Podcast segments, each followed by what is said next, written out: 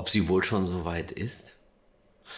Ich war mir ehrlich gesagt nicht so ganz sicher, als wir unsere Tochter das erste Mal alleine zu ihren Spielkameraden geschickt haben. Ein neuer Lebensabschnitt für sie, keine Frage, neue Freiheit, ein ganz neues Lebensgefühl, endlich zu den Großen zu gehören, aber mir war nicht so wohl bei der Sache. Ich hatte doch wenig Vertrauen in ihre Fähigkeiten, was Verkehrsregeln angeht zum Beispiel. Sie weiß doch gar nichts von den Gefahren auf dem Weg, habe ich mir so gedacht. Allerdings ist es ja so, eigentlich sind wir nie bereit für einen neuen Lebensabschnitt. Ein neuer Lebensabschnitt beginnt meistens nicht dadurch, dass uns jemand fragt, willst du, dass ein neuer Lebensabschnitt beginnt, sondern er beginnt einfach. Wir werden nicht gefragt, ob wir in die Schule gehen wollen. Wir werden geschickt. Wir werden auch nicht gefragt, ob wir in Rente gehen wollen. Wir werden geschickt. Und zwischen diesen beiden Punkten im Leben gibt es eine ganze Menge von Aufbrüchen und Abschieden, wo wir eigentlich nie gefragt werden. Ich habe versucht, das zu verhindern. Mal einmal, da war ich auch in dem gleichen Alter ungefähr wie meine Tochter damals. Da ging es um den Kindergarten.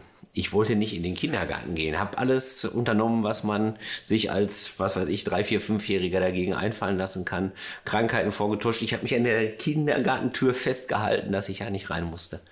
Was ich gelernt habe, ist, man kann das herauszögern, man kann das nicht aufhalten. Wir können nicht aufhalten und wir werden nicht gefragt, ob wir zum Beispiel erwachsen werden wollen. Wir werden auch nicht gefragt, ob wir uns verlieben wollen, zum Beispiel. Wenn wir Glück haben, werden wir gefragt, ob wir heiraten wollen. Das stimmt. Aber wir werden zum Beispiel auch nicht gefragt, ob wir am offenen Grab Abschied nehmen wollen. Das ist ja der Schritt in einen neuen Lebensabschnitt ganz häufig. Warum sage ich das alles? Weil heute vielleicht so ein neuer Lebensabschnitt beginnt. Für dich und für mich. Denn wir feiern Ostern. Das unglaublichste Fest, das es gibt mit der unglaublichsten Botschaft. Der Tod ist besiegt. Wenn das kein Grund ist, ein neues Leben zu beginnen, dann weiß ich es nicht. Allerdings leicht ist es nicht und wir sind da auch noch gar nicht. Also wenn ich mich so umschaue in meinem eigenen Leben und um mich herum, ich glaube eher, dass wir alle gemeinsam eher noch im Modus von, ja, vielleicht Kar-Samstag leben und nicht von Ostern. Das heißt, wir verhalten uns eigentlich noch so wie Menschen, die trauern, die noch keine Lösungen gefunden haben für die Probleme, die noch Angst haben. Das äh, geht uns so wie den Jüngern Jesu. Ich weiß nicht, ob du die Geschichte hm, schon mal, wahrscheinlich hast du sie schon mal gehört, aber ob du dich so detailliert daran erinnern kannst. Im Johannesevangelium ist es so, Petrus war schon am leeren Grab, er hatte schon gesehen. Maria hat Jesus sogar schon getroffen. Sie hat ihn für den Gärtner gehalten, aber gut.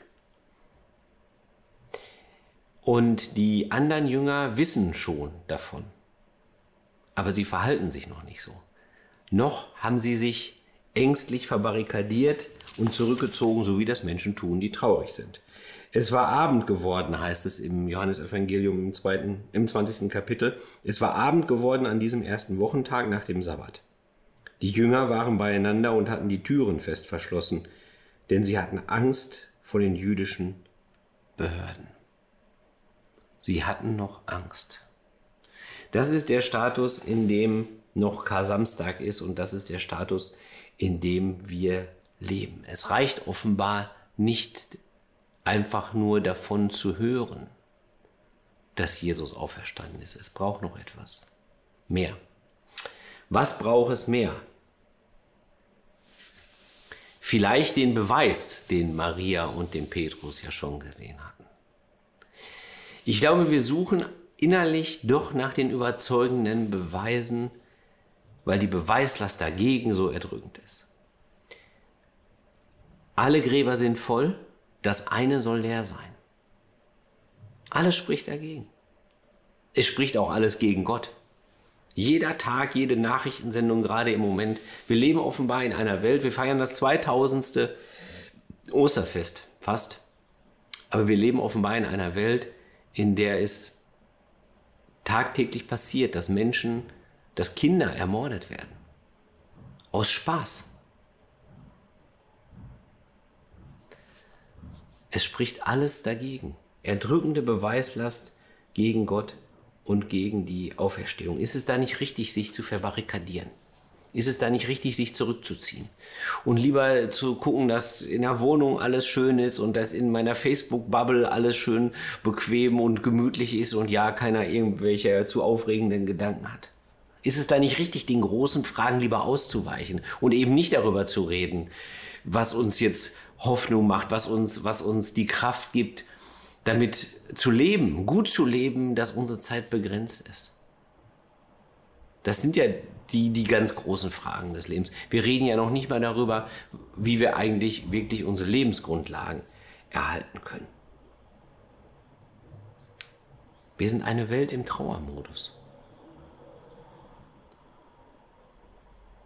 Wir sind noch an Kar-Samstag. Wir leben noch nicht wirklich.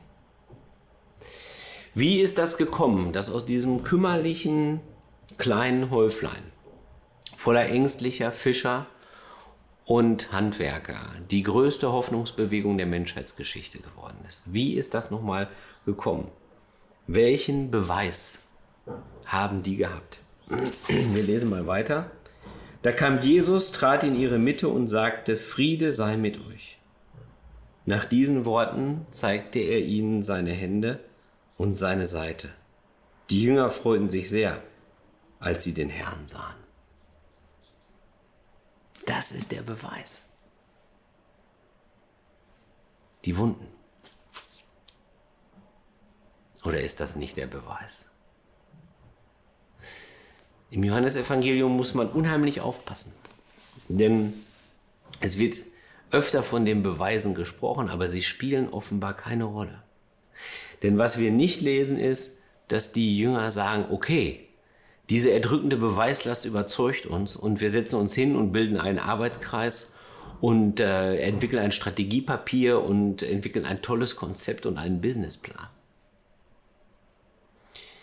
Sondern es heißt, die Jünger freuten sich sehr, als sie den Herrn sahen. Es ist nicht der Beweis, der sie motiviert. Es ist nicht mal der Beweis, den sie sich anschauen, sondern was sie motiviert, ist die Begegnung mit dem Auferstandenen. Es geht um die Begegnung mit Jesus. Die Begegnung mit Jesus, das ist das Urvertrauen. Das ist der Moment, in dem das Urvertrauen entsteht, um überhaupt den neuen Lebensabschnitt äh, beginnen zu können. Da geht es los. Das ist das Urvertrauen. Urvertrauen, das ist das, das brauchen wir, um jeden neuen Lebensabschnitt beginnen zu können. Aber wie kann das entstehen? Wie können wir das finden? Vielleicht hast du in diesen Tagen mal ein paar Minuten Zeit, darüber nachzudenken. Und vielleicht hast du Gelegenheit, über die Menschen nachzudenken, die dir begegnet sind, die dir gut getan haben, die dich inspiriert haben, die dich geliebt haben, so wie du bist, die dich stark gemacht haben, die dich geprägt haben. Vielleicht hast du die Gelegenheit, mal über Situationen nachzudenken, in denen dir Menschen begegnet sind, die dir vergeben haben wo du dich selbst verrannt hast in eine Idee oder in ein Gefühl und die dich wieder zurückgeholt haben. Vielleicht hast du Gelegenheit, mal darüber nachzudenken, wofür du dankbar bist im Leben. Was dir Gutes widerfährt ist, was du nicht selber machen konntest. Vielleicht hast du die Gelegenheit, darüber nachzudenken, wann ein Gebet vielleicht erhört worden ist. Wann du ein Lied gesungen hast, das dich aufgebaut hat, das dich stark gemacht hat. Überhaupt, wann dich Menschen aufgebaut haben. Und wenn du diese Momente und diese Begegnungen alle zusammennimmst und eine Klammer darum machst und Gott zutraust, dass er diese Klammer ist, da entsteht das Urvertrauen das wir brauchen. Wenn du das Gefühl hast, dass du dich selbst verbarrikadiert hast in deinem eigenen Leben und in deinen eigenen Gedanken und da nicht wieder rauskommst, das ist der Schlüssel. Vertrauen ist der Schlüssel, durch den Ostern vom Familienfest zum Hoffnungsfest wird. Und wo wir von Zaungästen zu Jüngern werden. Wir haben uns angewöhnt, Gott im Sterben zu suchen. Wenn es uns schlecht geht, wenn wir diese vielen kleinen und großen Tode erleben in unserem Leben. Aber es macht keinen Sinn, ihn da zu suchen. Er ist im Leben. Er ist schon Ostern, wir sind Kasamstag. Und weil der Schritt vom einen zum anderen so schwer ist, deswegen kommt er uns entgegen. Wir müssen uns ja gar nicht alleine auf den Weg machen. Jesus sagte noch einmal, Friede sei mit euch. Wie mich der Vater gesandt hat, so sende ich jetzt euch. Dann hauchte er sie an und sagte, empfangt den Heiligen Geist. Wem ihr die Sünden vergebt, dem sind sie wirklich vergeben. Wem ihr sie nicht vergebt, dem sind sie nicht vergeben. Friede sei mit dir. So kommt Jesus, genauso wie wir ihn kennen. Ich hätte das anders gemacht. Ich hätte gesagt, was soll das? Was lungert ihr noch rum? Aber so ist Gott nicht. Der Auferstandene ist der gleiche wie der Jesus, der uns sonst auch begegnet. Und was er hier gibt, das ist das Startsignal für einen neuen Lebensabschnitt. Friede sei mit euch, wie mich der Vater gesandt hat, so sende ich jetzt euch, sagt er. Das ist das Startsignal und es gibt einen klaren Auftrag. Ihr vergebt oder es passiert nicht. Wem ihr die Sünden vergebt, dem sind sie wirklich vergeben. Wem ihr sie nicht vergebt, dem sind sie nicht vergeben. Wir müssen vergeben, sonst vergibt keiner. Wenn wir nicht lieben, dann wird nicht geliebt. Wenn wir nicht hoffen, dann wird nicht gehofft. Es kommt auf uns an. Es kommt darauf an, dass der neue Lebensabschnitt beginnt. Ostern hat das Potenzial, unser ganzes Leben zu verändern. Wir können freier leben, wir können liebevoller leben, wir können friedlicher leben. Vielleicht passt dir das gerade gar nicht so gut. Vielleicht sagst du, ja gut, es ist für mich gerade nicht so gut dran. Und wenn mich jemand fragen würde heute, dann würde ich genau das über mich selber sagen. Es ist nicht dran, ich bin nicht da. Ich, ich weiß nicht genug, ich bin nicht gut vorbereitet, ich bin kein glaubwürdiger, guter Zeuge für die Liebe Gottes. Es ist nur so, weder ich noch du werden gefragt. Wir werden nicht gefragt. Wir werden geschickt. So wie le neue Lebensabschnitte eben beginnen.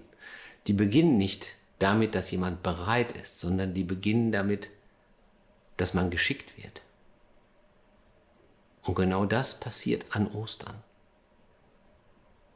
Deswegen können wir nicht einfach sagen, na gut, Ostern ist nächstes Jahr nochmal, da haben wir eine neue Chance. Nein. Ostern ist jetzt.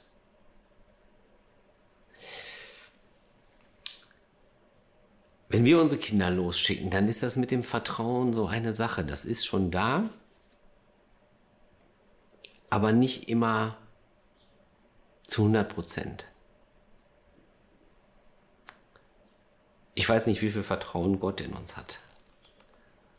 Es muss aber viel sein, wenn diese kostbare Botschaft dass der Tod die Liebe nicht mehr besiegen kann. Wenn diese Botschaft uns anvertraut wird. Gott weiß offenbar nicht nur, was unsere Schwächen sind. Er muss auch wissen, was unsere Stärken sind. Denn wir sind seine Kinder.